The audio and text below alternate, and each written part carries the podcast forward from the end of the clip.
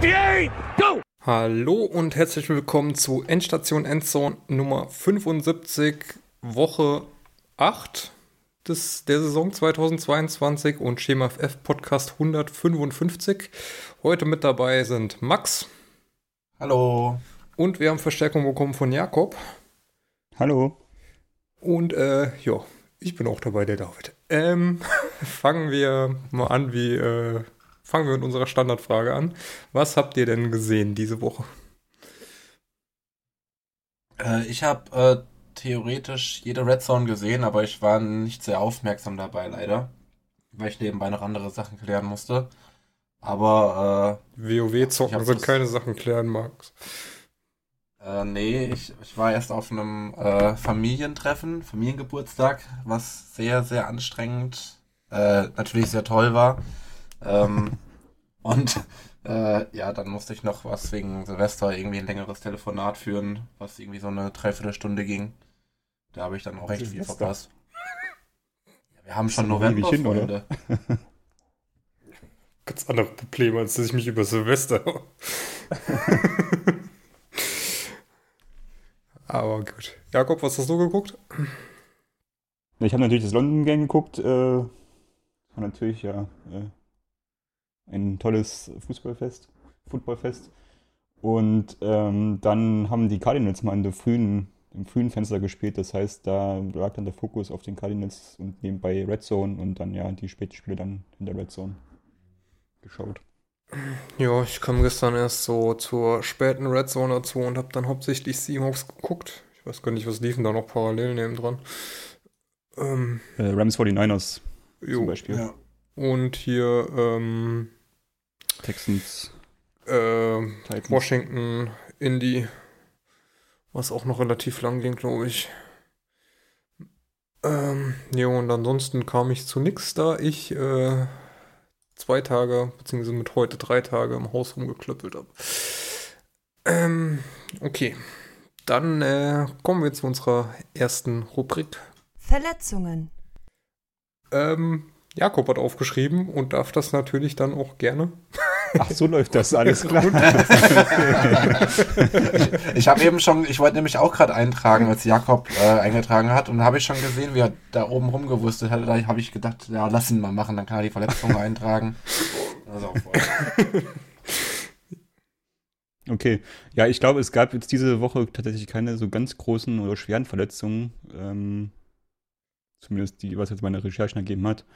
Ähm, bei den Bills ist Safety Jordan Poyer ähm, mit einer Ellenbogenverletzung aus dem Spiel gegangen. Er hat wohl irgendwie einen Pop im Arm gehört. Klingt erstmal nicht so gut, aber da gab es, glaube ich, jetzt noch keine weiterführenden Diagnosen. Bei den Broncos ist im Spiel Center Lloyd Cushenberry ähm, aus dem Spiel gegangen. Die haben da extrem Adalas, glaube ich, auf, auf O-Line, wenn ich das so richtig mitbekommen habe. Bei den Packers hat sich Christian Watson eine Gehirnerschütterung zugezogen, oder zumindest ist ein Concussion-Protokoll. Äh, ja, bitter für ihn und für die Packers, ne, der ist gerade erst wiedergekommen und jetzt direkt wieder wahrscheinlich mindestens ein Spiel raus. Dann haben die Packers außerdem Linebacker Devontre Campbell verloren, zu einer, mit einer Knieverletzung. Dann Verletzung, die, wo man sich wirklich an den Kopf fasst. Äh, Cooper Cup bei den Rams hat sich irgendwie, ich glaube beim vorletzten Play oder so im Spiel, als das Spiel schon längst entschieden war, ähm, am Knöchel verletzt. Scheint wohl äh, irgendwie eine schwerwiegendere Verletzung vermieden oder ja, äh, umgangen zu haben. Äh, aber ja, bitte muss man wahrscheinlich beobachten. McVay war auch nicht glücklich drüber und könnte sich selbst in den Arsch treten, wenn man es mal so sinngemäß übersetzt, was er da gesagt hat. Bei den Vikings ist Tight End Irv Smith mit einer Knöchelverletzung raus. Bei den Patriots hat sich Devante Parker am Knie verletzt. Scheint wohl aber nicht so schlimm wie befürchtet zu sein und könnte eventuell auf nur ein Spielpause rauslaufen. Ähm, Mark Ingram hat sich bei den Saints verletzt und äh, ja auch am Knie verletzt, war raus, was natürlich Alvin Kamara Owner im Fantasy gefreut hat. Ähm, und die Seahawks haben Center Austin Blythe. Yes, Blythe. Blythe äh, verloren. Äh, auch zu einer Knieverletzung. Jo.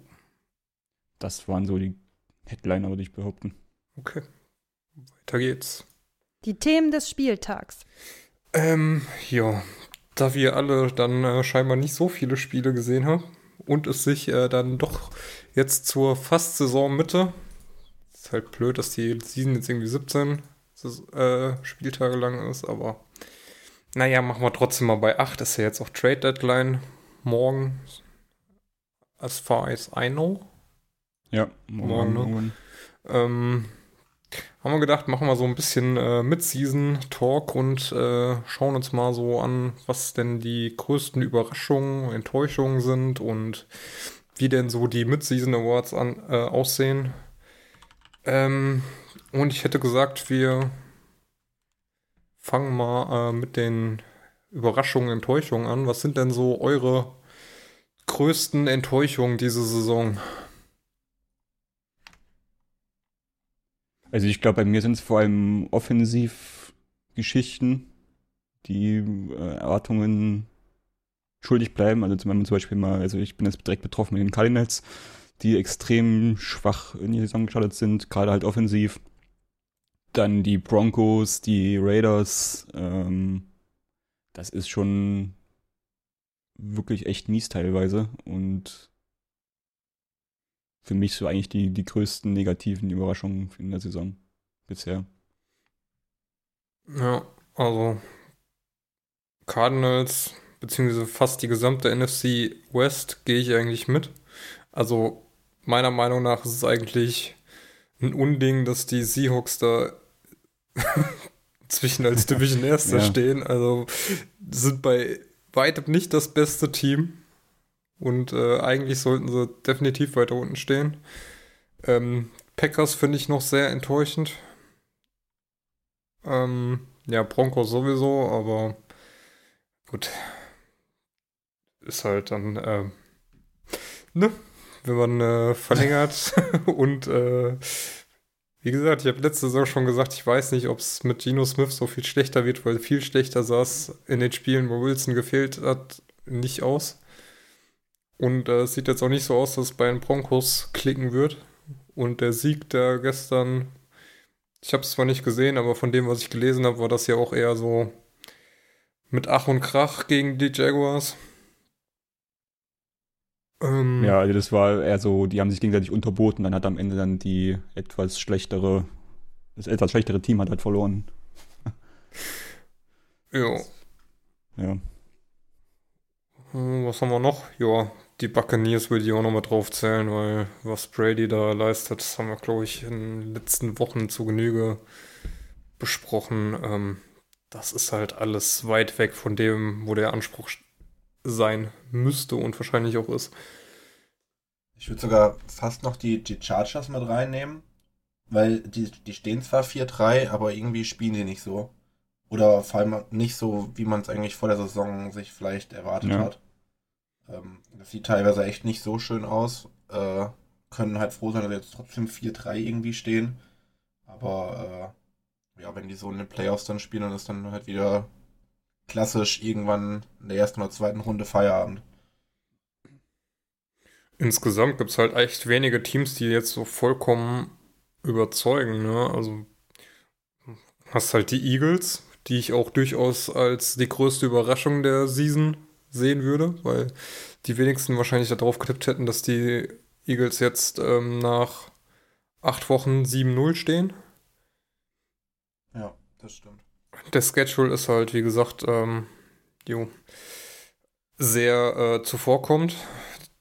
Aber ähm, wenn man dagegen mal guckt, so die Bills, okay, stehen 6 und 1, wären jetzt wahrscheinlich eher Kandidaten gewesen, denen man das zugetraut hätten. Die Chiefs sogar nur 5 und 2, die äh, man da eigentlich auch wahrscheinlich höher gesehen hätte. Die Ravens 5 und 3, die wahrscheinlich auch eher oben dazu zählen. Ähm, Finde ich die Eagles schon sehr, sehr überraschend. Ja, also ich sag mal, ähm, ich habe die schon als gutes Footballteam gesehen, aber halt nicht so gut. Also ich habe schon auch erwartet, dass die um die Playoffs mitspielen können, auch gerade nach dem AJ Brown Trade. Mhm. Ähm, aber dass die jetzt so abgehen, das hätte ich nicht gedacht. Gut, da war ich mir nicht sicher, ne, ob AJ Brown da nicht äh, der nächste Receiver wird, der bei den Eagles dann am langen Haken verhungern gelassen wird. Aber das scheint ja dann, also klappt wirklich, wirklich gut. Du hattest halt die große Variable Jalen Hurts ne? und das ist halt ganz gut aufgegangen bisher. Ja. Hat nochmal einen guten Sprung gemacht im Vergleich zum letzten Jahr. Gerade als Pässer und ja. Die Waffen schaden nicht, wahrscheinlich. Ja, gut. Waffen äh, sind immer Also im Vorteil. Ne? in dem, in dem Fall dann, ja. Ja, es ist für mein Fantasy-Team ganz gut, dass, dass das äh, positiv, äh, sich positiv ausgewirkt hat. Weil da sieht er ja bei den, bei den Eagles gefühlt mindestens genauso viel wie bei den Titans. Und, ähm, jo. Habt ihr sonst noch Überraschungen? Ja, unsere beiden Teams würde ich halt noch sagen, ne? Also Seahawks und Jets hätte ich vor der Saison auf jeden Fall nicht so gesehen. Ja. Auf jeden Fall. Also. Ähm, Wenn man sonst so nach, nach Rekord geht, würde ich sagen, noch die Titans, dass die 5-2 stehen, finde ich auch überraschend. Und vor allem auch die Vikings 6-1. Das ist, Ja. hätte ich so auch nicht erwartet. Gut, bei den Vikings muss man echt sagen, das Potenzial ist ja eigentlich da mit Thielen und Jefferson. Also zumindest würd's- ich- offensiv, ne? Ja, ja, genau. Also ich würde es halt so, ich finde es ist ähnlich wie bei den Chargers. Die äh, haben Potenzial, wie du sagst, aber spielen halt eigentlich nicht so. Und die Vikings haben jetzt dieses Jahr den, den Vorteil, sage ich mal, dass die halt die Spiele, die sie letztes Jahr immer mit verloren haben, diese engen Spiele, die gewinnen sie jetzt halt. Also die, ich glaube, gestern vor dem Cardinals-Spiel standen sie dieses Jahr 4-0 oder 5-0 in One-Score-Games. Und gestern haben sie halt auch wieder ein One-Score-Game gewonnen. Also das ist halt, äh, das Glück ist da gerade auf, auf der Vikings-Seite. Von daher, ich würde behaupten, sie sind nicht so gut, wie, das, wie, der, wie der Rekord aussagt, aber wie du schon sagtest, so das Potenzial ist theoretisch da. Ich kann halt die Defense nicht so einschätzen bei den Vikings, aber wie gesagt, offensiv sind die eig eigentlich sehr gut aufgestellt. Aber ja, das, das war ja das Problem in, in, in der letzten Saison zum Beispiel, dass äh, da dann teilweise echt noch hinten raus knapp verkackt haben. Ja, von daher, ja, kann man auf jeden Fall mit dazu zählen. Ähm, insgesamt so die Division Leader, Seid ihr da mit d'accord oder seht ihr da? Also ich finde zum Beispiel in der NFC South die äh, Falcons als Leader. ähm, Finde ich fast schon das, frech, ganz das, ehrlich. das, das ist unge ungefähr genauso unverschämt wie die Seahawks als Leader. Ich hätte es ja besser gefunden, wenn die Panthers gewonnen hätten, dann wäre jetzt sogar der, äh, ein Losing Record äh, erste. Ist so ein bisschen die, die NFC East abgelöst von, wann war das vor zwei Jahren oder so, wo die da so Ich glaube, die letzten zwei Jahre waren die. NFC East komplett unterirdisch. Und ich springe mal ein Jahr zurück. Ah, nee, stimmt, die Cowboys letztes Jahr 12 und 5. Dann war das vor zwei Jahren. Ja, was ich noch ganz spannend finde, ist, dass beide East Divisions äh, über 0,5 sind oder also größer gleich 0,5. Ähm, also Mhm. kein Team schlechter. Ähm, hätte ich so auch nicht erwartet. Also ich habe zumindest die Commanders ein bisschen schlechter erwartet. Die Giants halt auf keinen Fall auch noch so gut. Das könnte man, halt- haben wir immer bei den Überraschungen vielleicht ein bisschen vergessen. Äh, Giants 6-2. Nee, auf gar keinen Ja, Fall. stimmt, ja. so gesagt. Ähm, und genauso gut, ich sag mal, äh, AFC East, äh, Jets hätte ich halt mit einem negativen Rekord jetzt, stand jetzt gesehen und ja, und der Rest, der passt eigentlich schon so, was ich halt vor der Saison gesagt hätte. Die Patriots vielleicht noch mit einem Sieg weniger. Einfach vom Roster her. Ähm, aber wie die beiden Divisions dastehen, das ist schon nicht so verkehrt. Ja, die Commanders sahen aber, ja, also gestern das Spiel mit dem, Ja, mit dem äh, letzten Pass da auf ähm, McLaurin, den äh, Heineke da einmal nach hinten tricht. ja. Die, die hätten halt auch genauso gut 3-5 stehen können. Aber ja, auf jeden Fall im Gegensatz zu den, äh, zu den letzten zwei Jahren, wo die NFC East dann teilweise doch sehr am Abkacken war, haben die sich auf jeden Fall sehr, sehr gewandelt. Bin ja froh, dass da jetzt mal ein Quarterback ist, der den, der Terry McLaurin überhaupt wiederfindet, weil das, glaube ich, eins der frustrierendsten äh, Redraft-Picks war Terry McLaurin in den ersten sechs Wochen, glaube ich. Mm, diese Saison oder letzte? letzte? Ja, nee, diese Saison. Der hat, der hat irgendwie, der ist immer nur so knapp an die zehn Punkte rangekommen, hat nie Touchdown gefangen und jetzt die letzten zwei, drei Wochen hat sich das so einigermaßen eingependelt. Das Ja, ging noch viel auf Jalen Dodson, ne?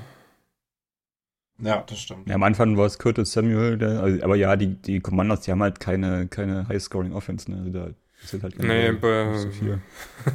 wirklich nicht. Ja, halt eigentlich, eigentlich kein High-Scoring Quarterback halt, ne? Ja. Die Waffen sind schon, finde ich jetzt nicht so verkehrt. Wenn du Dodson, Samuel und Terry McLaurin hast, das, da gibt es, glaube ich, einige Teams, die das gerne hätten. Ja, ich sag mal, von Namen her ist es okay. Tight End Logan Thomas ist auch okay. Ähm, Running Back ist halt mit dem Committee, es ist hier wohl ein bisschen meiner Meinung nach äh, viel verteilt auf vielen Schultern, wo alle nicht so top sind, wobei man halt bei Brian Robinson gucken muss, wie gut er ist. Aber Ja. ja.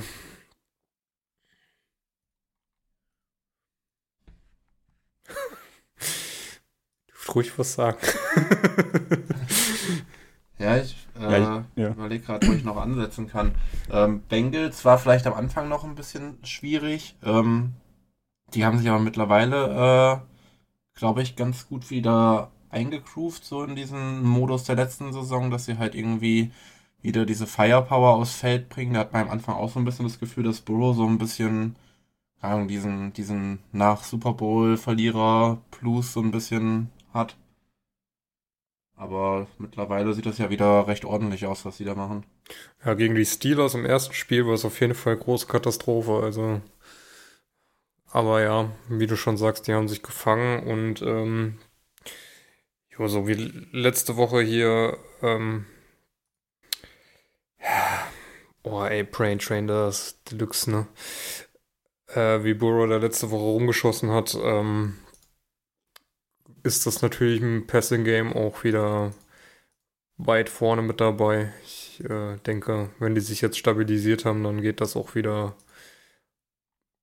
auf jeden Fall auf Playoff-Kurs mit raus. Ja. Sollen wir zu den Awards schon übergehen oder hättet ihr noch was? Vielleicht noch zwei Worte zur ABC South. Äh, da haben wir mit den Colts und den Jaguars, finde ich, auch nochmal zwei Enttäuschungen. Die Jaguars sind äh, gut in die, Saison, äh, in die Saison gekommen, aber jetzt irgendwie die letzten Spiele dann doch wieder eher so wie letzte Saison unterwegs. Und die Colts sind für mich schon seit Jahren irgendwie echt wirklich so das Franchise, was halt wirklich sowohl auf dem Platz als auch was so Front Office angeht, eigentlich so hinter jeglichen Erwartungen zurückbleibt, was die eigentlich für einen Roster haben, aber das irgendwie nicht auf den Platz bekommen, ähm, ist schon erstaunlich. Und wahrscheinlich auch kann man es am Ende auf die Quarterback halt äh, Entscheidungen zurückführen, die man getroffen hat in den letzten drei Jahren. Aber Ja. dass da nicht mehr geht, das ist schon echt traurig, finde ich. Gerade bei den Jaguars ist es echt traurig, dass, ähm, ja, dass halt der Trevor Lawrence-Pick einfach überhaupt nicht aufgeht. Also der bleibt ja vollkommen hinter jeder Erwartung zurück. Ja, man da muss halt, ich immer glaube, so- man muss bei ihm ein bisschen berücksichtigen, dass er halt wirklich ein verlorenes Jahr hatte. Ja, mit, genau, das, das äh, wollte ich gerade sagen. Ja, mit, wie hieß er noch? Äh, ihr wisst schon wem. Ja, Ja, genau. ähm, Urban. von daher, Ja, also Meier, genau. Urban Meyer, genau, ja. Äh, das darf man, glaube ich, nicht, nicht, oder das sollte man nicht unter Wert verkaufen, dass das wirklich ein, ein Jahr für die Tonne war. Nee, ist schon richtig. Ich sag mal, er ist ja jetzt auch die Saison erst 23. Also er ist ja immer noch sehr jung. Ähm, kann man halt jetzt die zwei, also die Saison mal als Rookie-Season sehen. Aber ja, wie gesagt, äh, von einem äh, First Overall Pick hätte ich dann doch schon mehr erwartet. Also. Ja, Ja, vor allem, mit also der jetzt- Bewertung, die die bekommen hat. Ne? Ja, also da, da geht es eben. auch teilweise so Richtung äh, bestes Talent seit Andrew Luck, so in die Richtung. Ja, like Generational Talent, Ähm. ne? Und das, da siehst du halt nichts bis wenig von. Naja, nichts, also das würde ich jetzt, das würde ich jetzt so nicht sagen. Äh, ich finde vor allem, also was mich halt vor allem erstaunt hat jetzt äh, ge äh, gestern gegen die Broncos, ähm, halt die Entscheidungen. Also er trifft halt wirklich richtig schlechte Entscheidungen teilweise, die dann halt in katastrophalen Interceptions äh, enden. Das war für mich so jetzt das, ich gucke jetzt nicht regelmäßig Jaguars, aber das war so das, was mir gestern aufgefallen ist, dass seine Reads teilweise halt nicht stimmen oder dann halt, ja, er etwas erzwingt oder halt die falsche Entscheidung trifft. Und das war das, was mich am meisten oder was mir am meisten aufgefallen ist. Ja, ich gucke die Spiele von Jaguars ja jetzt auch nicht äh, explizit, aber wenn ich dann so in der Red Zone sehe, wie dann äh, da Pässe an den Receivern vorbeifliegen, okay, da war auch, ich weiß nicht, welches Spiel das war, wo Etienne da ähm, Bälle, die eigentlich gut kamen, einfach fallen gelassen hat und er da auch vom Team echt teilweise im Stich gelassen wurde, aber teilweise wirft er da halt auch, weiß nicht, ob es, weil er dann so unter Druck ist und Stress hat, aber die Bälle fliegen teilweise echt ins Nirgendwo. Würdet ihr sagen, dass, dass Justin Fields gerade der beste 2021er Quarterback ist? Mm, Äh, hm. Ich habe Da nämlich muss die Latte, glaube ich, interessantes relativ weit Ranking. unten ansetzen. Ja, ich habe heute nämlich ein Ranking gesehen, da war Justin Fields 1, 2 Trevor Lawrence, 3 Mac Jones, 4 äh, Mills und 5 Zach Wilson. Ich weiß nicht, Mac Jones ist ja jetzt halt doch verletzt. Zwei Spiele, drei Spiele ausgefallen. Ich glaub, zwei Spiele, ne? Ja. Ähm, Letzte Woche wurde er nochmal gebencht nach, nach einem Quarter, aber ja, aber war da, wieder- muss man halt auch wirklich sagen, er war da was, es war einfach zu früh, dass er da ähm, wieder Nee, es war abgemacht, also zumindest hat das Bill Belichick gesagt, Ah, okay. ja genau. dass das Also, Spiel äh, abgemacht war. So als Testdrive oder was, ob es wieder geht. Das, die Hintergründe weiß ich nicht, es war aber irgendwie kommuniziert, äh, zumindest mit Seppi und Jones, dass Okay. beide spielen werden. Also ich glaube, das Ding ist halt, dass bei Fields zeigt die Kurve halt so ein bisschen nach oben, ne? Die Leistungskurve. ja. Was man halt sowohl bei Wilson als auch bei Mac Jones eigentlich nicht sagen kann. Und bei Trevor Lawrence würde ich sagen, es stagniert irgendwie so ein bisschen auf einem Level. Von daher könnte man schon argumentieren, dass Fields Stand jetzt irgendwie vielleicht oder jetzt gerade so der Beste ist. Aber ich würde trotzdem, glaube ich, Lawrence über Fields picken, wenn ich die Wahl hätte. Ja, das würde ich glaube ich so unterschreiben. Ja, würde ich auch mitgehen. Gut, Ja, dann können wir Richtung Awards gehen. kommen wir zu den Awards. Ähm, bei dem MVP sind wir uns ja, wenn ich in die Liste gucke, sehr einig. Ähm, ich denke, da kann man auch wenig gegen sagen. Josh Allen, sowohl zu Fuß weiterhin brutal unterwegs, als auch ähm, mit dem Arm schon äh, über 2000, knapp 2200 Yard geworfen. Ist auf jeden Fall äh, on fire und ähm, sieht gut aus und bedient da vor allem Stefan Dix äh, sehr zur Genüge. Du hast eben gesagt gehabt, dass äh, Mahomes da auch ähnlichen Stats liegt, Jakob. Also wenn man so auf die Total Stats guckt, dann sind Mahomes und Allen tatsächlich knapper beieinander, beisammen, als ich das äh, gedacht hatte, bevor ich nachgeguckt habe. Also die haben wirklich die gleiche Anzahl an ähm, Attempts, an Completions, äh, an Yards, Touchdowns hat äh, Mahomes einen mehr, Interception hat äh, Allen eine mehr. Aber das ist wirklich alles auf einem, einem Level, was mich überrascht. Aber ich finde halt, dass äh, die Bills als Gesamtoffense irgendwie ein wesentlich stimmrigeres Bild und wesentlich spektakulärer äh, sind als die Chiefs momentan.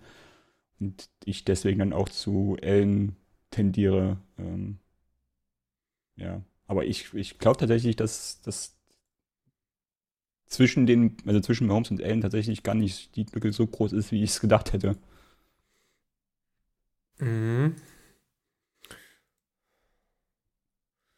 Ähm, Ja, ich, ich finde halt auch irgendwie bei, bei Mahomes, das sieht teilweise noch so ein, also, ist jetzt natürlich auf ganz hohem Niveau gesprochen, aber das sieht einfach noch ein bisschen wilder aus, finde ich teilweise, als bei Allen. Also, Allen strahlt irgendwie meiner Meinung nach noch so ein bisschen mehr Sicherheit aus, einfach, in dem, was er tut. Ja, ich weiß ja nicht mehr, äh, nach Woche 1, äh, wo die Chiefs die Cardinals ja mehr oder weniger an die Wand gespielt hat, wo das alles wieder so locker leicht aussah, habe ich ja auch schon gesagt, das ist, das sind so die alten Chiefs, die da zurück sind. Ähm, und wenn die das durchziehen, dann wird das diese Saison ähm, auch wieder sehr hart gegen die. Aber sie haben es nicht durchgezogen, sondern sind dann äh, teilweise echt abgerissen und da sahen Spiele wie gegen die Colts sahen halt echt nicht gut aus. Und äh, ja, bin ich bei euch, dass der Josh Allen auf jeden Fall solider aussieht und dass das einfach ja, sauberer aussieht. Und ähm, jo, deswegen Präferenz für Josh Allen. ähm, Offensive Player of the Year. Jakob, du weichst von der Meinung ab, begründe dich. Ja, um das mal zu sagen, die Meinung ist Stefan Dix, ich gehe mit Tyreek Hill. Ähm, ich finde es einfach mega erstaunlich, wie gut Tyreek Hill bei den Dolphins funktioniert. Und das hätte ich so vor der Saison nicht gedacht. Ähm, ich war da wirklich äh, skeptisch, ähm, dass überhaupt die Dolphins Offense mit diesen ganzen Playmakern, die sie da halt geholt haben, funkt so funktioniert, wie sie sich das vorstellen. Und dann, dass halt auch explizit Tyreek Hill dann so funktioniert. Ähm, und im Prinzip ist es wirklich die gleiche Rolle, wie er bei den Chiefs hatte. Und Kannst du so nicht ich weiß sagen. gar nicht, wie viel, wie viel, wie viele Rekorde er gebrochen hat jetzt mittlerweile schon. Er hat jetzt irgendwie diese Saison alleine irgendwie fünf Spiele mit irgendwie mindestens einer Reception für 20 plus Yards oder irgendwie sowas in der Richtung. Ähm, er ist momentan Receiving Leader. Äh, das ist einfach für mich ja erstaunlich. Also und er hat halt nicht den Quarterback wie dann halt zum Beispiel Stefan Dix ne, mit mit äh, Josh Allen, wenn man dann die Plays sieht, die dann äh, häufig unterworfen sind, aber äh, die Plays macht dann halt Tyreek Hill und, und kann halt die Bälle trotzdem fangen. Ja, schon richtig. Also, deswegen, ähm, er hat noch mehr Aufgaben als bei den Chiefs, weil er muss ja noch die Interceptions, die Tour wirft, dann doch noch fangen. Ja. ähm, aber ja, ähm, ist auf jeden Fall schon ein bisschen äh, krass, wie gut es bei den Dolphins mit Tyreek Hill funktioniert und ähm, dass er halt da ähnlich weitermachen kann wie bei den Chiefs, weil ich glaube, die Tendenz, die man so im Kopf hatte, ob das jetzt mit Tour so funktioniert, äh, war eher negativ. Und ähm, jo, sieht wirklich gut aus. Ähm, jo, bin Was halt so trotzdem. ein bisschen fehlt, ist, ist meiner Meinung nach so die, die Touchdown-Ausbeute. Also er hat jetzt in acht Spielen zwei und da halt zwei von gegen die Ravens. Also das könnte halt noch ein bisschen höher sein. Ich glaube, der kriegt viel, äh, Waddle kriegt da sehr viel Ja. Touchdowns ab. Und äh, Dix müsste da auch einen relativ, also einen viel besseren Wert haben. Kurz nachgucken. Dix hat Also eine spontane Vermutung, die ich jetzt hätte, wäre, dass äh, Waddle dann tatsächlich eher so Red Zone Target ist und Tyreek Hill halt eher so ein Field Stretcher, aber das wäre jetzt ist nur eine These von mir. Das Ja, ist halt das also Ding, Dix ne? Also halt bei schon ich, sieben Touchdowns, ne? ja. Ich glaube, ich, ich kann mir gut vorstellen, dass, äh, das hätte man natürlich mal nachgucken können, dass die Yards after Catch äh, Geschichten bei Hill ein bisschen runtergegangen sind im Vergleich zu den Chiefs Zeiten. Äh, mal gucken, ob ich das irgendwie gerade herausfinden kann. Ja. Ähm, ich begründe dann mal meine Wahl auf Stefan Dix. Ich weiß nicht, ob Max dann damit einhergeht, aber äh, wenn du das raussuchst, damit wir nicht äh, warten müssen. Ja, ja. Ähm, ähm, ja, äh, Dix auf jeden Fall der Playmaker neben Josh Allen bei den Bills. mein äh, Josh Allen ist schon Playmaker genug mit seinem Running, äh, also mit Run Game und Passing Game, aber Dix halt weiterhin ganz klares Ziel Nummer 1 und ähm, kriegt auch die Touchdowns und ähm, ja, eigentlich unverzichtbar für die Offense und für mich daher ja, Offensive Player. Max, willst du noch was ergänzen? Hast du noch was zu ergänzen?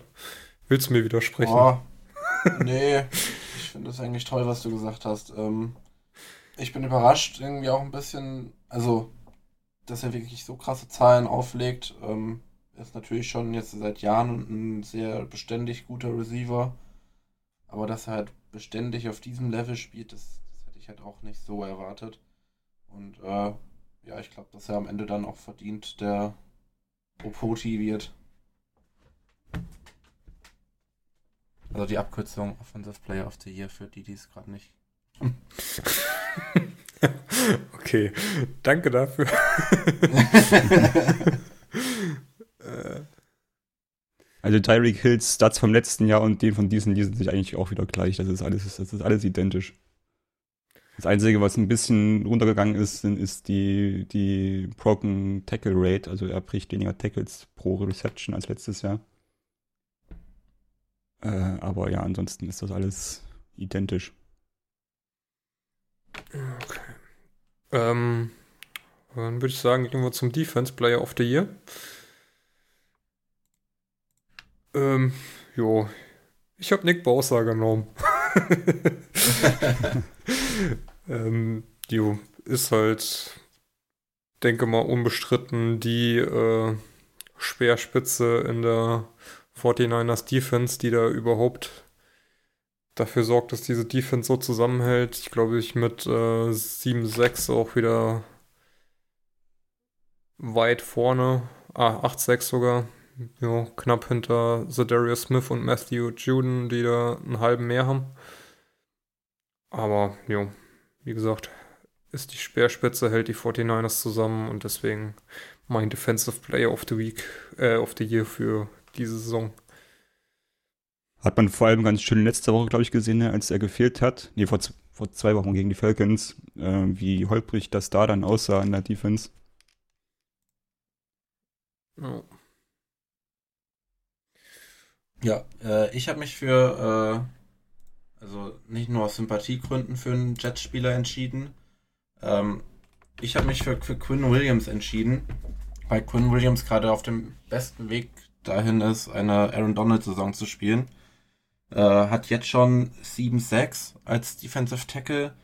Ähm, ich glaube auch mit den meisten äh, Quarterback-Hits, äh, genau 9. Zach Allen hat am meisten mit 10 als Defensive Tackle und auch die Total Tackle-Anzahl ist bei Quinn Williams auf 32. Ähm, ist damit auch Top-Wert. Ähm, spielt end also spielt so, dass auch die Medien endlich mal anerkennen müssen, okay, es hat sich gelohnt, den an, an, an drei in dem Jahr zu picken. Sogar ähm, PFF. So, ja, aber da muss man erst ein bisschen meckern, dass PFF das auch so sieht. äh, und ähm, ja, also ist, ist der Anführer in der Jets äh, D-Line und spielt dieses Jahr wahrscheinlich so gut wie noch nie. Jo. Ja, ja ich finde es erstmal erstaunlich, dass es dieses Jahr keinen so wirklich klaren, dominanten Spieler gibt. Wir hatten das letztes Jahr zum Beispiel mit ähm, Micah Parsons oder halt auch mit TJ Watt, ne, die halt so wirklich äh, offensichtlich irgendwie äh, die Wahl dann für den Defensive Player of the Year waren. Ich habe mich jetzt für Max Crosby entschieden. Im Prinzip kann man die gleichen Argumente wie Nick Bosa äh, vorbringen. Ich äh, glaube, Max Crosby hat deutlich mehr Tackles als Nick Bosa gemacht noch. Also, was jetzt vielleicht als Edge Rusher nicht ganz so entscheidend ist, aber ähm, ich finde es einfach erstaunlich, dass der ja in der, in der Raiders Defense, wo ja eigentlich sonst irgendwie nicht so viel mehr ist, halt wirklich sein Stempel in jedem Spiel aufdrückt. Und egal welches Spiel man guckt oder welche, was man halt so sieht im Spiel, man sieht immer irgendwie mindestens ein Highlight von Max Crosby. Ähm, das finde ich sehr beeindruckend, was einfach ein, ein sehr dominanter Spieler ist in einer Defense, die halt sonst irgendwie nicht so viel zu bieten hat. Was halt bei Nick Bosa zum Beispiel anders ist. Also ich, die haben einen Stud-Linebacker noch mit dahinter in der Defense. Die haben äh, okay äh, Cornerbacks äh, und Safeties. Und bei den Raiders, ja, sehe ich das halt so nicht. Vor allen Dingen liefert Max Crosby jetzt schon seit ein paar Jahren beständig und auf dem Niveau. Also es ist schon echt krass. Mad Max hat er nicht äh, umsonst den Spitznamen so bekommen. Aber der ja. geht schon gut ab. ja, ich denke, sind alles drei Kandidaten. Ähm, leider sind die Defensive Player ja meistens so ein bisschen auf die Edge Rusher beschränkt, wenn nicht da ein äh, Aaron Donald mit dabei steht. Also ich habe jetzt mal eben so ein bisschen auch in die ähm, Quoten geguckt. Da ist Mika Parsons jetzt, äh, glaube ich, der Führende mit einem mit minus 750. Ja. Quinn Williams wird es dann vielleicht doch schwer haben, aber ja, es sind ja noch ein paar Spiele zu spielen. Ich wollte gerade sagen, genau, ist ja noch ein bisschen Kann sich noch einiges tun. Ich sag mal, in den Top 5, äh, jetzt was Sack-Anzeigen geht, ist er halt drin so. Wenn ja, man jetzt klar. Edge und D-Line an, ansieht, so. Ähm, das, ich sag mal, wenn er so weitermacht, dann ist der, steht er auf jeden Fall in der Diskussion drin, aber ähm, am Ende ist es natürlich immer schöner für die NFL, da irgendeinen prominenten Edge Rusher drin zu haben, wenn's, denn wenn es nicht gerade Aaron Donald ist. Ähm, nächste Kategorie ist der Comeback Player of the Year. Ähm, ich hatte eben auch noch Barclay stehen, bis uns aufgefallen ist, dass Barclay letzte Saison 13 Spiele gemacht hat. Wo ich leider. Das hatte ich auch absolut nicht so auf dem Schirm. Nee, ich hatte auch im Kopf, weil der halt letzt, also gefühlt ging von Barclay letztes Jahr wenig aus. Okay, war auch die Saison nach seiner großen Verletzung. Ähm, ja. Aber ähm, gefühlt kam da wenig und ich dachte auch, er wäre früher raus gewesen. Aber ich habe mich dann doch auf äh, Christian McCaffrey umentschieden. Der, glaube ich, letzte Saison sieben Spiele gemacht hat und dann verletzt raus war. Und ja, zumindest jetzt, wo er jetzt äh, das erste Spiel bei den 49ers hatte, letzte Woche haben wir ja noch gesagt, da war es etwas dürftig, was dann wohl doch an dem äh, kurz zuvor erst erhaltenen Playbook gelegen hat, äh, hatte diese Woche mal direkt brutal aufgedreht und sich auch auf jeden Fall in die Diskussion um den Starting Quarterback bei den 49ers mit eingebracht. Was man da halt sagen muss, seit 2005 ne, mit äh, Passing, Rushing und Receiving Touchdown. Ja. Äh, was man halt zum Spiel gestern sagen muss, ist halt, dass Debo aus war. Ähm, also da sind halt einige Targets dann natürlich von Debo zu äh, CMC gewandert, aber ähm, ja, ich denke mal, der wird trotzdem weiterhin eine sehr prominente Rolle in der, in der Offense haben. Wird sich jetzt noch weiter ins Playbook einlesen können. Und äh, ja, also bisher sieht das schon recht gut aus. Aber ich finde, man hat direkt gemerkt äh, bei Jimmy G, wie er jetzt schon die, die Präsenz von McCaffrey quasi akzeptiert. So. Also er, in dem Spiel davor hat er überhaupt nicht in die Flat geguckt zu McCaffrey, wenn er auf dem Platz stand. Und jetzt mhm. war er halt dann oft dann halt äh, Teil der Progression und äh, hat dann auch die Targets gesehen. Mhm. Bin ich mal gespannt, wer der ja, nächstes Jahr wegbricht. Äh, Dings, äh, Jimmy G. Ob dann McCaffrey noch so liefern kann. Vielleicht kriegen sie ja auch einen guten Quarterback, die 49ers.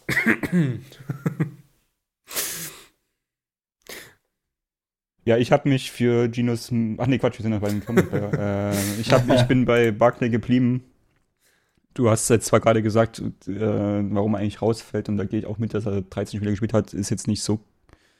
Ähm, das, also zumindest spricht es nicht dafür, dass er eine so schwere äh, Verletzung hatte. Äh, aber ich finde, wir haben letztes Jahr dann, ich, oder ich kann mich zumindest erinnern, dass man oft über ihn gesprochen hat, so von wegen, er sieht halt nicht mehr äh, spritzig aus, er äh, ist, er ist äh, dann und äh, kann die Giants Offense eigentlich nicht mehr tragen. Und was man halt dieses Jahr sieht, ist halt wirklich Peak Barkley, würde ich meinen. Also was der für, für Richtungswechsel und äh, Start-Stop ähm, oder andersrum eher gesagt Stop-Start-Geschichten äh, ähm, Runs raushaut, das ist schon, finde ich, beeindruckend. Ja, hatte gestern auch gegen die. Seahawks wieder so ein Ding, wo er da ähm, Richtungswechsel in den Boden gesetzt hat und sich dann noch aus Tackles rausgedreht hat. Das ist schon brutal.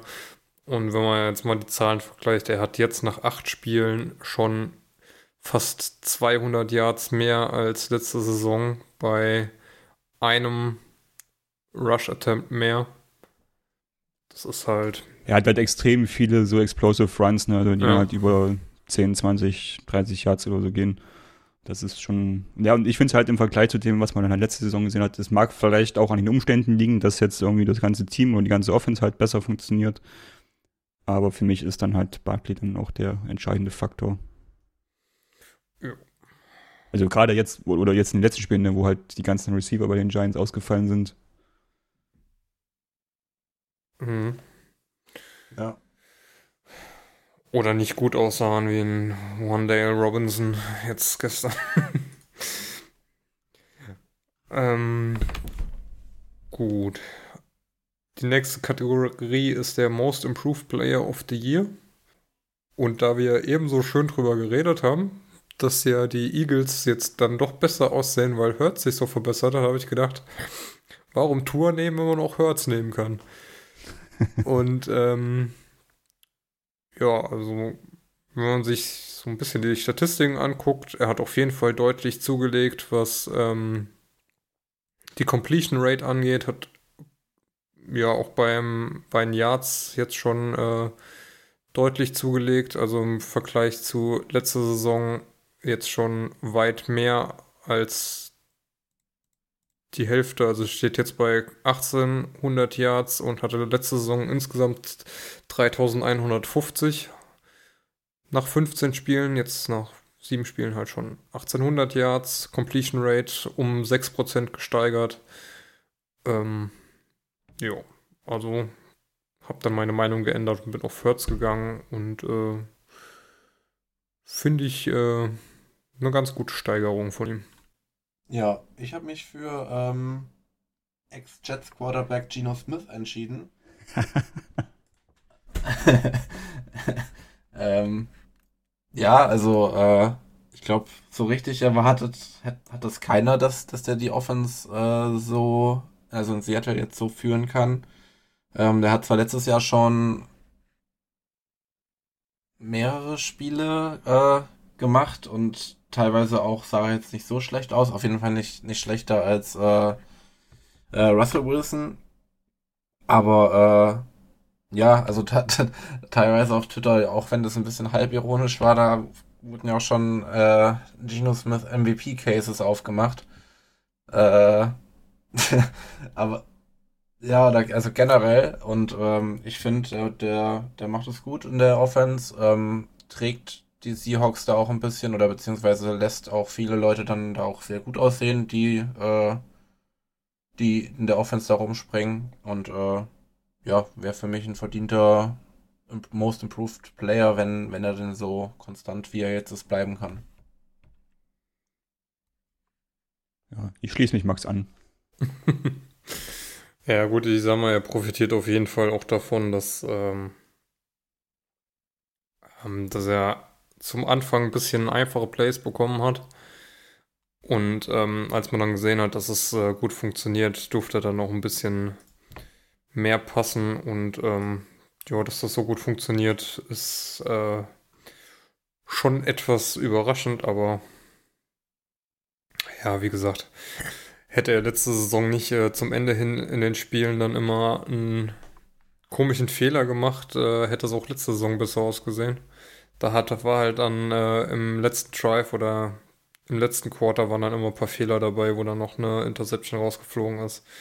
Und das kann er jetzt ganz gut ausstellen und äh, funktioniert halt auch mit äh, einem Rashad Penny, der ja Anfang der Saison gut war, sich dann ja verletzt hat und jetzt halt mit Kenneth Walker halt auch wunderbar. Wow. Ja, gehe ich auf jeden Fall mit bei dem Pick auch. Hast du das Zitat von Tyler Locker mitbekommen? Ähm, It's amazing what we can accomplish when no one cares who gets the credit. Ja. Ich finde, das fasst irgendwie diese ganze bisherige Seahawks-Saison und gerade wenn man dann auf die Broncos auch noch guckt, irgendwie ganz gut zusammen, ne? wie da jetzt halt irgendwie so ein, ein Culture Change irgendwie vonstatten gegangen ist in der Offseason und anscheinend bei den Seahawks zum Besseren. Ja, ich glaube, bei den Seahawks ist halt auch ähm, eine ganz gute Teammentalität drin. Also, wie ich sag mal, Lockett ist ja, gut, der ist sowieso mit seinem, äh, mit seiner Religiosität da sowieso äh, ein bisschen weird mit dem äh, Humble sein und so. Also ist jetzt überhaupt nicht meins, aber das, ich sag mal, er ist ja wirklich ein Spieler, der, der verlässlich ist, ohne sich da jetzt groß, ähm, groß einen drauf zu geben. Naja, der macht halt sein Ding und das kann, macht er halt gut. Und Metcalf hat sich, glaube ich, da auch inzwischen so eingefunden, dass er halt einfach seine Rolle hat und ähm, aber halt nicht so diese Superstar ähm, Stati nach außen trägt, wie ein äh, Anthony Brown das dann, äh, als er komplett abgedreht ist, so gemacht hat.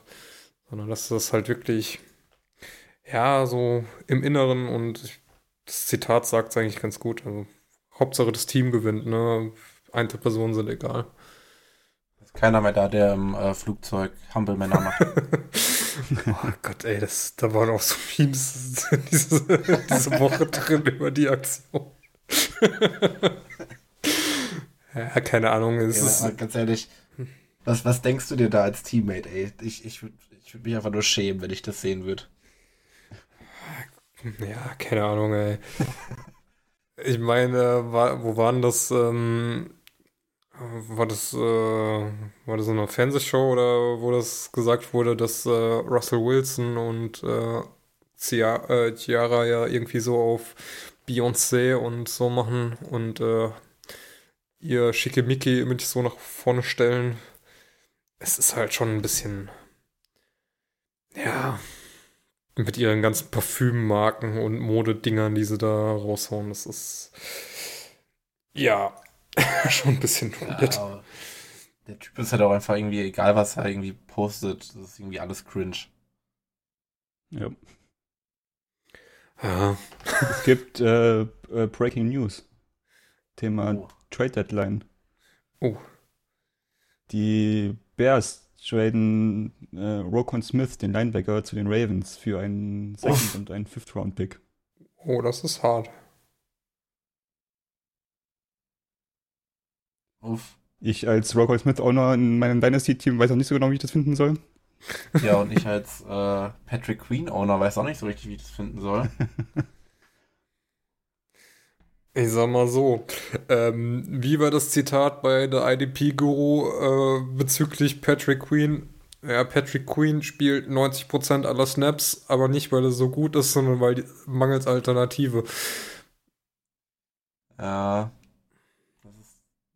Davon profitiere ich jetzt aber nicht mehr, das ist doof.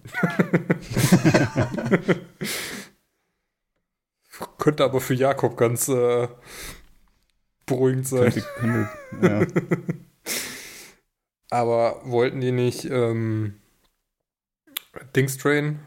Ähm, den äh, Edge Rusher? Oder bin ich gerade im Kopf im falschen Team? Du Bradley meinst, Chubb, äh, die du? Broncos Nee. oder mit Chubb? Nee. Oder? Nee, oder die Panthers mit Burns? Redet ihr mal weiter, gut, die ich guck Bears, schnell. die- Okay, Ich glaube, die Bears, kommen die zum- können noch einige Spieler loswerden, theoretisch, aber ja. Ich meine, war ja nur eine Ja. Frage der Zeit eigentlich für Roquan Smith, der wollte, hat ja schon in der Offseason, äh, äh, wie nennt man das neumodisch, äh, Sit, nee, nicht Sit-In, wie, wie, wie, äh, Hold-In, ein Hold-In gemacht. Hatte um den Trade gebeten, die Bears haben ihn getaggt und ja, jetzt kommt er zu den Ravens, die ihm dann wahrscheinlich, vermutlich dann nächstes Jahr den großen Vertrag geben werden. Ja, und er war doch auch schon, war er nicht auch der, der so mega traurig war, weil äh, Robert Quinn weggetradet wurde? Stimmt, ja, stimmt, ja. Das war, ja, das war letzte Woche genau, als Quinn getradet Ah, genau. wurde. Quinn meinte ich, aber der wurde ja schon weggetradet. Da hatte ich nämlich auch nur die Trade-Gerüchte irgendwie im Kopf. Aber stimmt das mit dem, äh, wenn sie verlieren, dann wird er weggetradet, war Chubb. Ja, schlecht für ihn, ne? schade, dass es die Jaguars waren, ne? Stimmt.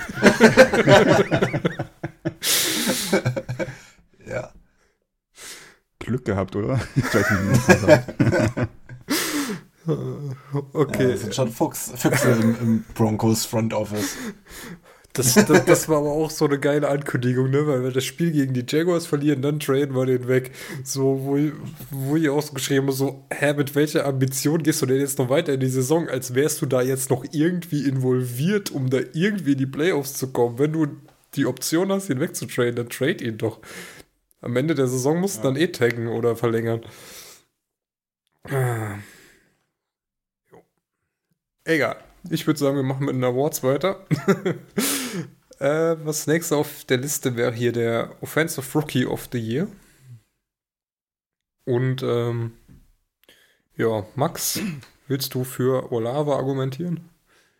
Ja, natürlich. Ähm, äh, Olave ist, äh, ich glaube, der einzige Rookie-Receiver, der on Pace für über 1000 Yards aktuell ist. Der hat äh, aktuell 547 Yards bei 37 Receptions. Das sind auf jeden Fall schon mal 200 Yards mehr als euer Case. Äh, Habe ich eben noch schnell rausgefunden. Und äh, ja, ist halt aktuell so ein bisschen der Go-To-Guy bei, bei den Saints, auch wenn Michael Thomas war jetzt auch ab und zu mal wieder draußen oder ist auch aktuell, glaube ich, wieder draußen. Ähm, und ja, Olave versucht da so ein bisschen sein Bestes, um die Offense am Laufen zu halten. Und ja, ist auf dem Weg jetzt in der Rookie-Saison schon 1000 Yards zu erzielen und ich denke, das prädestiniert ihn eigentlich als Offensive Rookie of the Year. Normal wäre mein Case natürlich äh, Brees Hall gewesen, aber der ist ja, wie wir alle wissen, jetzt äh, für die Season raus. Ich glaube tatsächlich, ich schwenke auch auf Olave um. Ich, hab, ich bin ein bisschen biased, glaube ich, also oder zumindest Recency biased, weil Pierce halt die letzten Wochen extrem auf. Ja, also meine, ich habe jetzt zumindest äh, Damon Pierce ähm, für mich festgelegt gehabt, aber ich glaube, dass Olave stand jetzt dann doch bisher die bessere Saison gespielt hat. Damon Pierce hat, glaube ich, jetzt den besseren Stretch über die letzten vier, fünf Spiele oder so, aber äh, was Olave da den, den Saints gegeben hat, gerade halt auch mit, mit der Abwesenheit von Thomas, ne, war er dann halt direkt irgendwie so die Nummer 1 im Passing-Game. Und hat, glaube ich, eine absurd hohe Zahl an Air Yards. Äh, da würde ich dann, glaube ich, doch mit Olave dann gehen, ja. Okay, ich bleib bei Pierce. Man, man darf halt auch nicht vergessen, dass er bei den Texans spielt, die das Sch- Colts. Äh. Ach nee, Pierce. Ah. Ah, Ja. dann hat meine Argumentation gar keinen Sinn gemacht.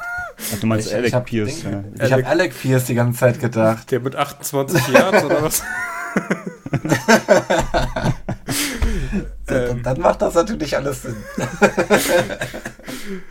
ähm, deswegen steht da auch ein D-Punkt, ne? Ja.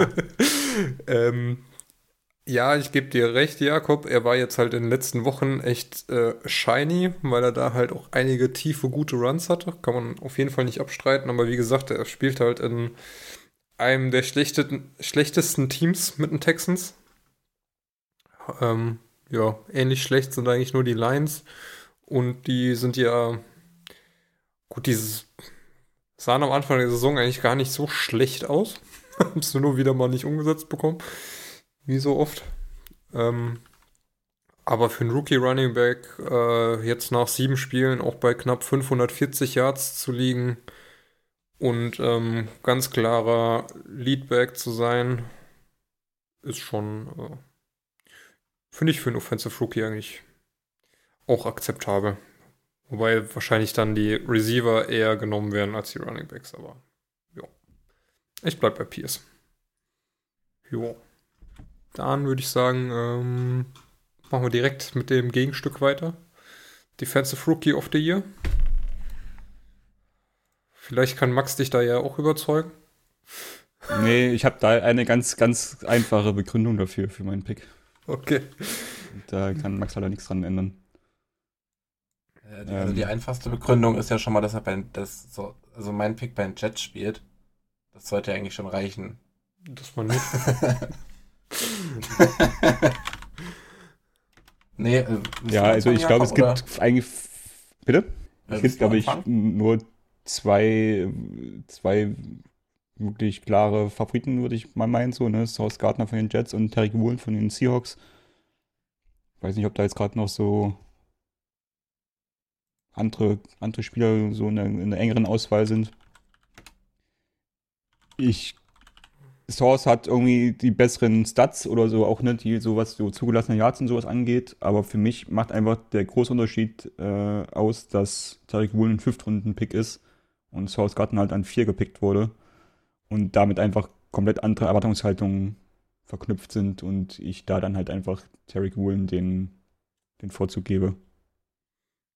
Auch wenn man darüber diskutieren kann, ob jetzt fünfte Runde äh, angemessen war für ihn oder ob er nicht hätte auch irgendwie zwei Runden eher gehen können.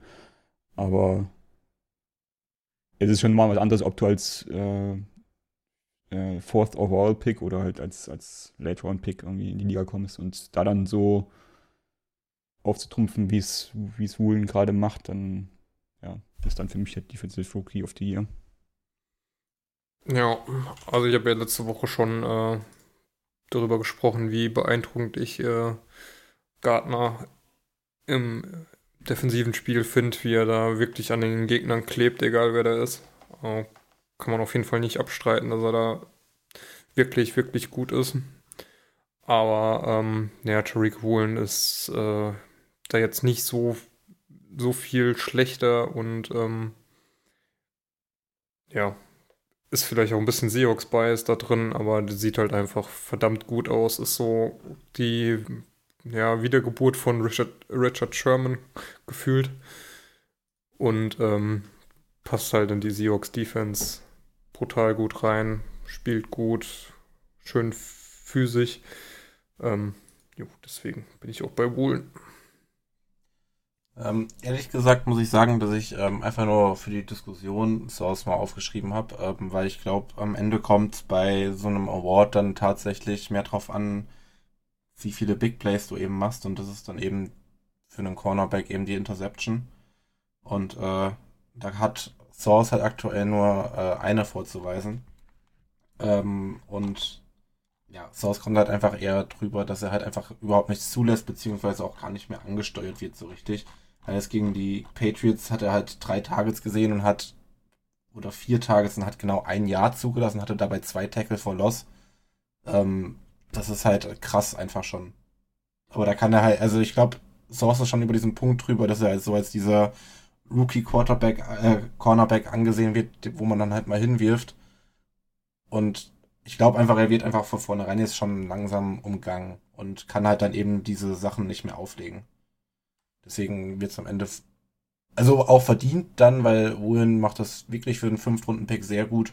Äh, Tariq Woolen, aber also ich wollte es aus einfach hier aufgeführt haben, weil ich glaube, dass er am Ende zwar nicht so die Stats haben wird wie Woolen, aber trotzdem einfach ein sehr, sehr, sehr guter Cornerback ist. Gut, dann würde ich sagen, schließen wir die Awardliste ab mit dem Coach of the Year. Und äh, hier sind wir mal. Ah, hat jeder seinen eigenen Vorschlag. Ich habe ähm, Nick Sirianni von den Eagles genommen und alternativ, wenn das jetzt äh, zu, als zu obvious choice abgenommen, äh, ja, von euch abgetan wird, äh, habe ich auch noch Pete Carroll. Ähm, wie gesagt, die Eagles hätte ich keiner damit gerechnet, dass sie so gut stehen. Ich weiß nicht, wie viel Sirianni da äh, beim, bei den Draft-Picks mitentschieden hat oder bei den Trades. Aber er hat auf jeden Fall Hurts besser gemacht.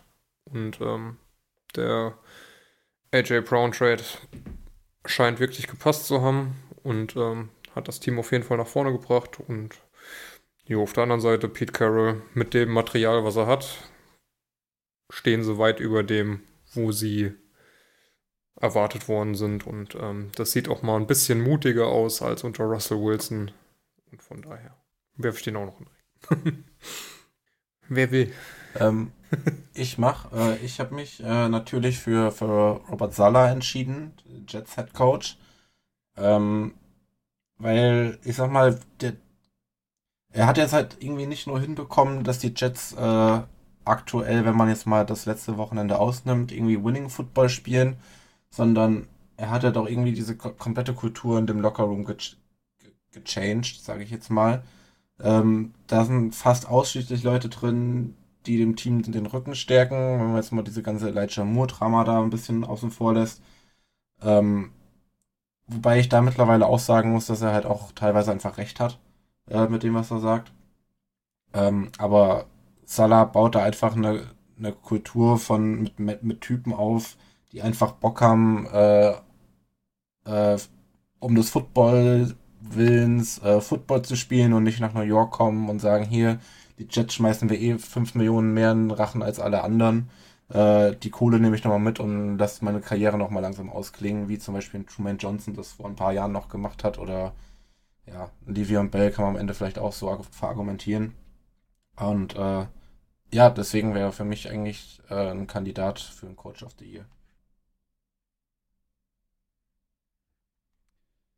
Ich habe mich für Mike Rabel entschieden von den Titans. Ähm, ich habe gerade mal die Quoten nachgeguckt für die, für die, oder die Odds halt für den Sieg der, äh, des Coach of the Year Awards. Da ist Rabel nur auf 1, Top 10 gerade so, also auf, auf Platz 10 momentan. Ähm, ist für mich aber, der Kader der Titans ist für mich der schlechteste in deren Division. Eigentlich. Und was Rabel da wieder rausholt, momentan mit zwei Spielen Vorsprung äh, als Division Leader, irgendwie ähnlich wie letztes Jahr, als sie dann auch äh, sogar den Conference-Titel äh, äh, nach der Regular Season hatten und keiner irgendwie so richtig wusste, warum und wie sie das geschafft haben. Ähm, ist für mich irgendwie immer wieder erstaunlich, was Mike Rabel da rausholt. Ähm, auch wenn das jetzt wahrscheinlich nicht so das Team ist, was so die besten Leistungen und sowas abruft. Ne? Also da sind dann irgendwie so ein Brian Darble von den Bills noch vorne oder auch einen Sean McDermott irgendwie von den Giants. Aber ich finde irgendwie dann gemessen an dem, was äh, Rabel da zur Verfügung hat, finde ich das dann erstaunlich, was man da dann rausholt. Ich habe jetzt auch mal gerade in die Orts geguckt. Brian Darboy von Giants ist da ja auf Nummer 2.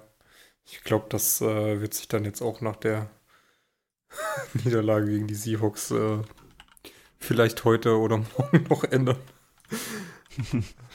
oder wenn es da jetzt mal ein bisschen bergab geht, aber äh, ich glaube, die äh, Giants haben ja einen ähnlich tollen Schedule wie die äh, Eagles. Deswegen, ähm, ja. Gut, ähm, wir sind schon über eine Stunde, deswegen würde ich sagen, machen wir mit unserer Lieblingskategorie weiter. Worst Tackle of the Week. Und ich habe sie mir gerade schon mal angeguckt. Das ist ja wieder Träumchen, was da dabei ist. Es gibt aber eigentlich nur eine obvious choice, ohne jetzt zu viel zu sagen, aber. Also. ich denke, das weiß auch jetzt in, in, dem Moment schon jeder, um was es da geht. Ich denke auch. ähm, ja, äh, Will wer einen äh, vorstellen? Oder soll ich das machen? Ja, wir können es einfach in der Reihenfolge wie, wie oben machen. Okay. Dann äh, haben wir hier als erstes den ähm, ein Spielzug der Cardinals. Ähm, Murray wirft, ja, so, was ist das, 12, 13 des Gegners auf ähm, Ertz. Der kriegt ihn so an der lass es mal die 10 sein. Ähm, Vikings Defender geht tief, trifft ihn auch an einem Knie. Ertz bleibt auf einem Bein stehen, dreht sich da raus, läuft doch noch zwei dazu äh, und äh, schiebt sich dann noch fast drei Yards, eventuell mehr, ähm, Richtung Endzone und äh, ja, kommt dann war das am Ende ein Touchdown oder wurde er overruled? Ja, das war ein Touchdown. Ja, und springt dann damit, ähm, ja, eigentlich, eigentlich berührt nur der Ball den, äh, den äh, Goalpost, während er da äh, rausgedrängt wird, aber so weit hätte es nie kommen dürfen. Auf jeden Fall äh, ein sehr guter Worst Tackle. Schon der erste müsste ihn eigentlich haben, die anderen zwei dürfen aber den Touchdown auf jeden Fall nie zulassen. Ähm, der zweite ebenfalls von Cardinals. Äh, Murray passt von der, eigen, äh, von der gegnerischen 45 auf Ronald Moore. Der fängt den so an der 33. Wird an der ja, 28 eigentlich von drei Leuten getackelt. Also einer hängt sich hinten an ihn dran, hält ihn dann am T-Shirt und äh, ach nee, der andere fällt nur über den eigenen Mann. Ja, super. Wieder ein Highlight. Äh, und der andere kriegt ihn nicht zu fassen und Moore kommt bis in die Endzone. Auch hier wieder super Leistung der Vikings. Also ja, weiß ich nicht, was ich dazu noch sagen soll. Es sieht echt leicht affig aus.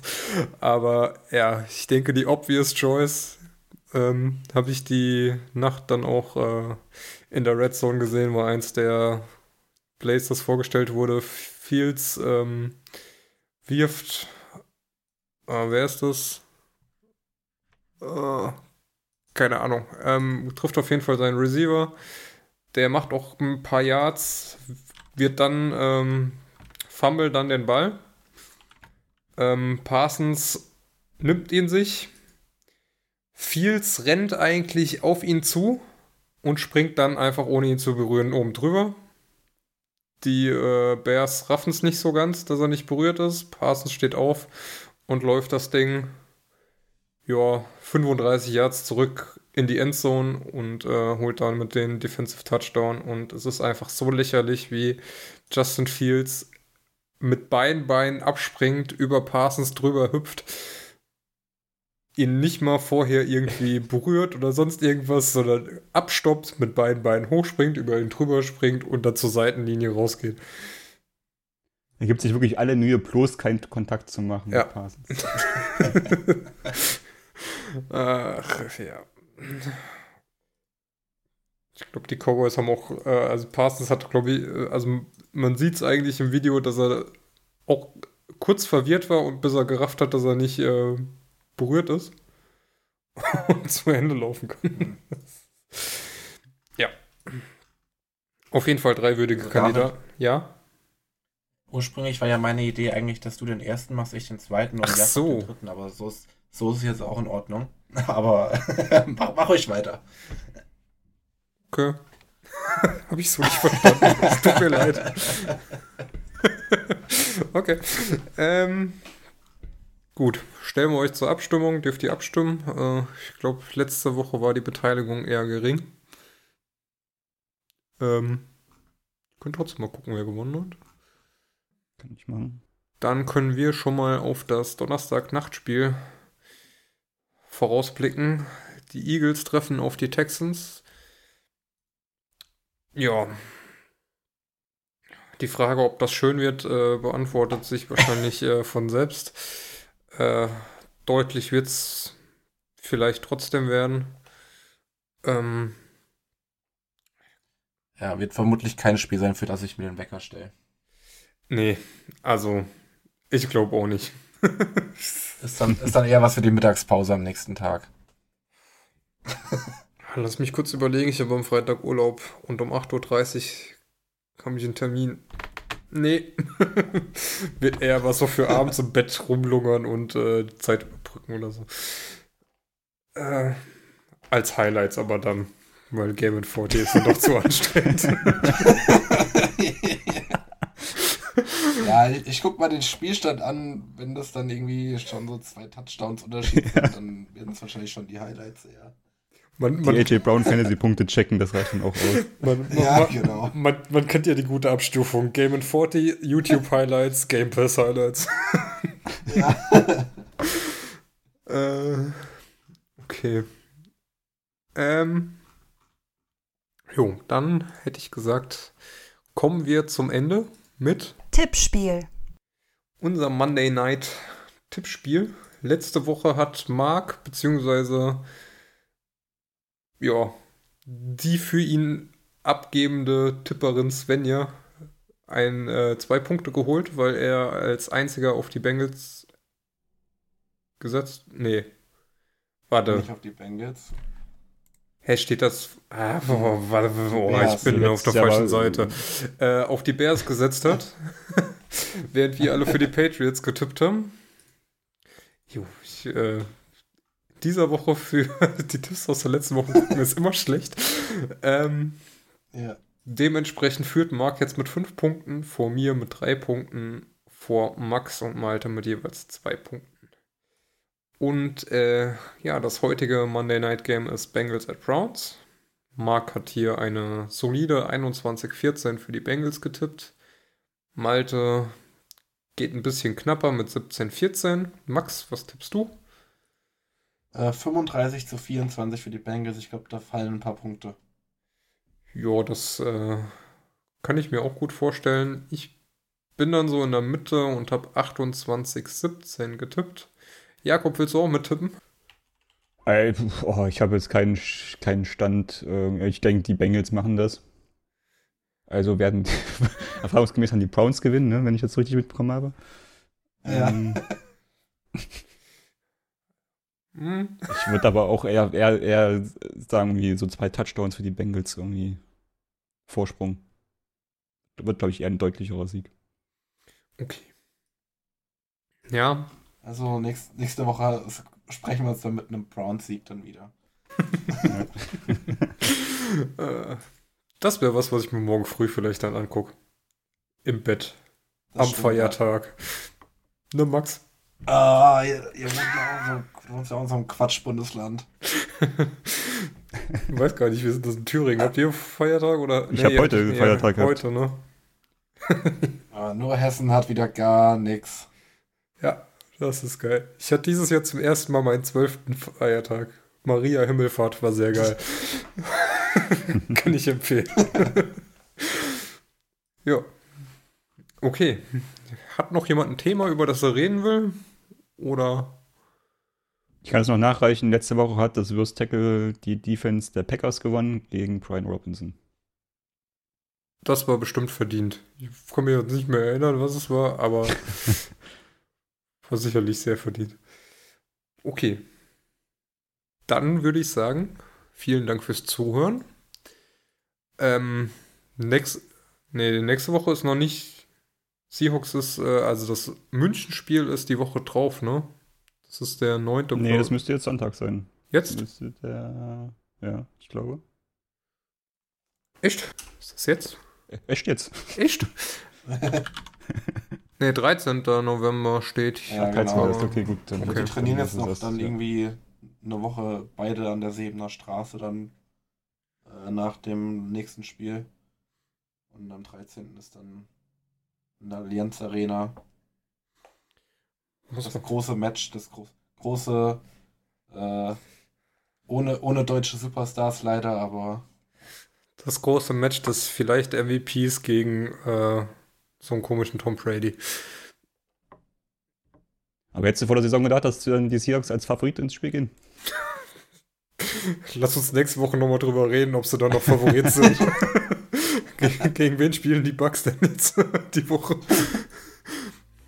Das, das, das wäre doch interessant. Ähm, eine Sekunde. Die Bucks haben das Spiel gegen, Gegen die Rams, oh. gegen die Rams. Ah, hm. Ja. Scheiße, da könnten wir doch noch Favorit sein. Naja. Wir werden, wir werden sehen. Oh, ist ja nächste Woche große Bye Week. Browns, Cowboys, Broncos, Giants, Steelers und die 49ers. Das wird in Fantasy wieder knifflig. Aber gut. Ähm, das heißt nächste Woche kein frühes Spiel, sondern ja, auch da die USA wahrscheinlich die Zeit dann jetzt dann die Woche später umstellt. Auch nicht Ja. mehr um 18 Uhr, sondern wieder um 19 Uhr. Schade. Könnte gerne die ganze Zeit Ja, immer um sehr 18 Uhr sein. eine schöne Zeit. Ja, da kann man auch das, das späte Spiel kommt man noch rechts, rechtzeitig ins Bett eigentlich. Ja, da ist es nicht ganz so Ja, spät, wenn man morgens aufstehen muss. Ähm, Ja, genau. also, viel Spaß dann am Donnerstag, wenn ihr das gucken wollt, Eagles gegen Texans. Ansonsten Viel Spaß beim Red Zone gucken nächste Woche Sonntag und äh, wir hören uns dann nächste Woche Dienstag wieder. Bis dann. Ciao, ciao. Ciao. Tschüss.